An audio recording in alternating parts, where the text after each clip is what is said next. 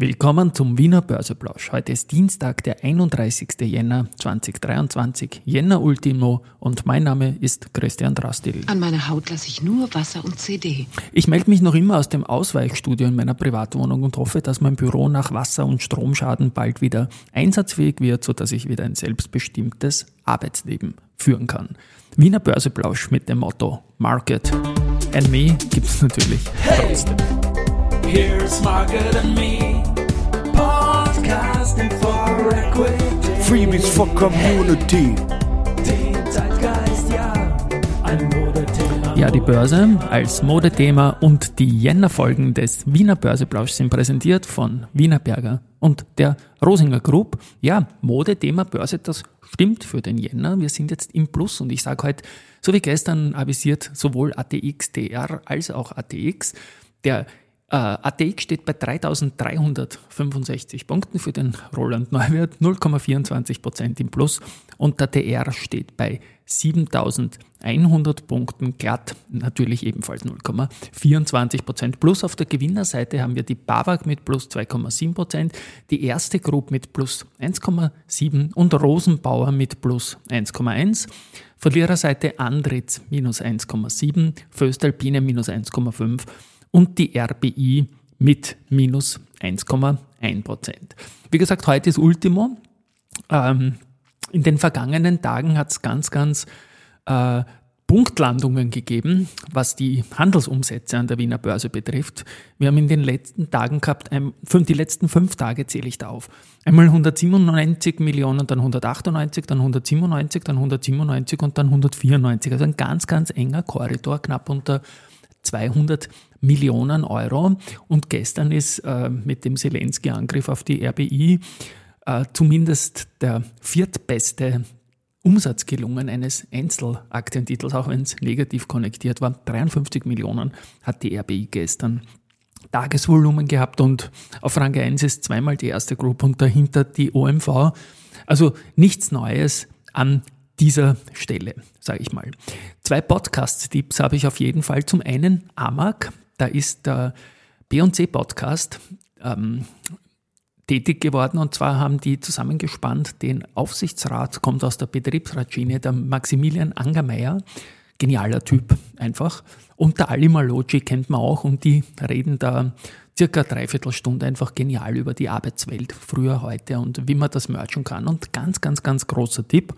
Und dieser ganz große Tipp gilt auch für den Talk vom Ralf Seitz und vom Hugo Rona. Und da geht es um Zumtobel, Light Talks und nachhaltiges Wirtschaft, Innovation und so weiter. Zumtobel ist da meiner Meinung nach auch relativ gut aufgestellt. Heute gibt es viele Nachrichten. Bira Mobility, die haben 2022 den Umsatz um 19,4 Prozent auf einen neuen Rekordwert von 2,4 Milliarden Euro steigern können, einem circa Plus von 20 Prozent. Das EBIT hat sich sogar um 22 Prozent verbessert auf 235 Millionen Euro. EBIT-Marge knapp 10 Prozent, genau 9,7. Vorgeschlagen wird eine Dividende in Höhe von 2 Euro je Aktie. Ja, die Kursziele sind höher als das aktuelle Niveau und Jeffries, Stiefel und Fontobel haben dabei Empfehlungen gegeben. Stichwort Stefan Pierer. Ähm, die sind ja auch an Leoni beteiligt über die Pierer Industrie AG. Und von dort holt sich jetzt AMS Osram den Chef Aldo Kamper. Der CEO Alexander Ewerke zieht sich zurück. Also es geht jetzt um AMS Osram und ein Leoni-Manager geht hin. Und ja, ich meine, wir haben da immer größeren Österreich-Bezug auch wieder, weil Leoni natürlich über die Biererschiene, dann ist der, der Wolfgang Gleitner, der langjährige Mr. Andritz, dort auch groß investiert und macht die Aktie meiner Meinung nach nicht unspannender. Unica arbeitet sofort mit der Swiss Re Corporate Solutions zusammen. Da geht's ähm, um Lösungen pro Zielland und der Wolfgang Kindl, Vorstand Kunde und Markt international, sagt, durch die erweiterte Partnerschaft mit der Swiss Re, mit der wir bereits seit vielen Jahren in diversen Bereichen kooperieren, sind wir nun in einer hervorragenden Position, um die Firmenkundinnen auf globaler Ebene zu unterstützen. Verbund hat was in Betrieb genommen, nämlich die derzeit größten Batteriespeicher in Bayern. Und dann habe ich noch diese Austria-Card-Geschichte mit Athen und Wien und da ist jetzt gestern mal die Zulassung der Wiener Börse zum amtlichen Handel erfolgt. Passieren wird das Ganze aber erst natürlich dann Ende März wie avisiert. Also das ist ein spannendes Ding und es wird amtlicher Handel ist wie gesagt die Zulassung und das Segment des Prime Market, da haben wir gestern auch eine Anfrage gehabt das eine ist die Zulassung, das andere ist das Handelssegment. Also man hat dann noch ein bisschen höhere, äh, wie soll ich sagen, Anforderungen für die Aufnahme in den Prime Market. Aber es ist schön, dass die in den Prime Market kommen sollen. Eine Anfrage war, ob der amtliche Handel nicht der Einheitshandel ist. Nein, das hat damit nichts zu tun. Das ist eine Zulassungsgeschichte, gehört bei dieser Gelegenheit auch einmal gesagt. Und abschließend habe ich Research.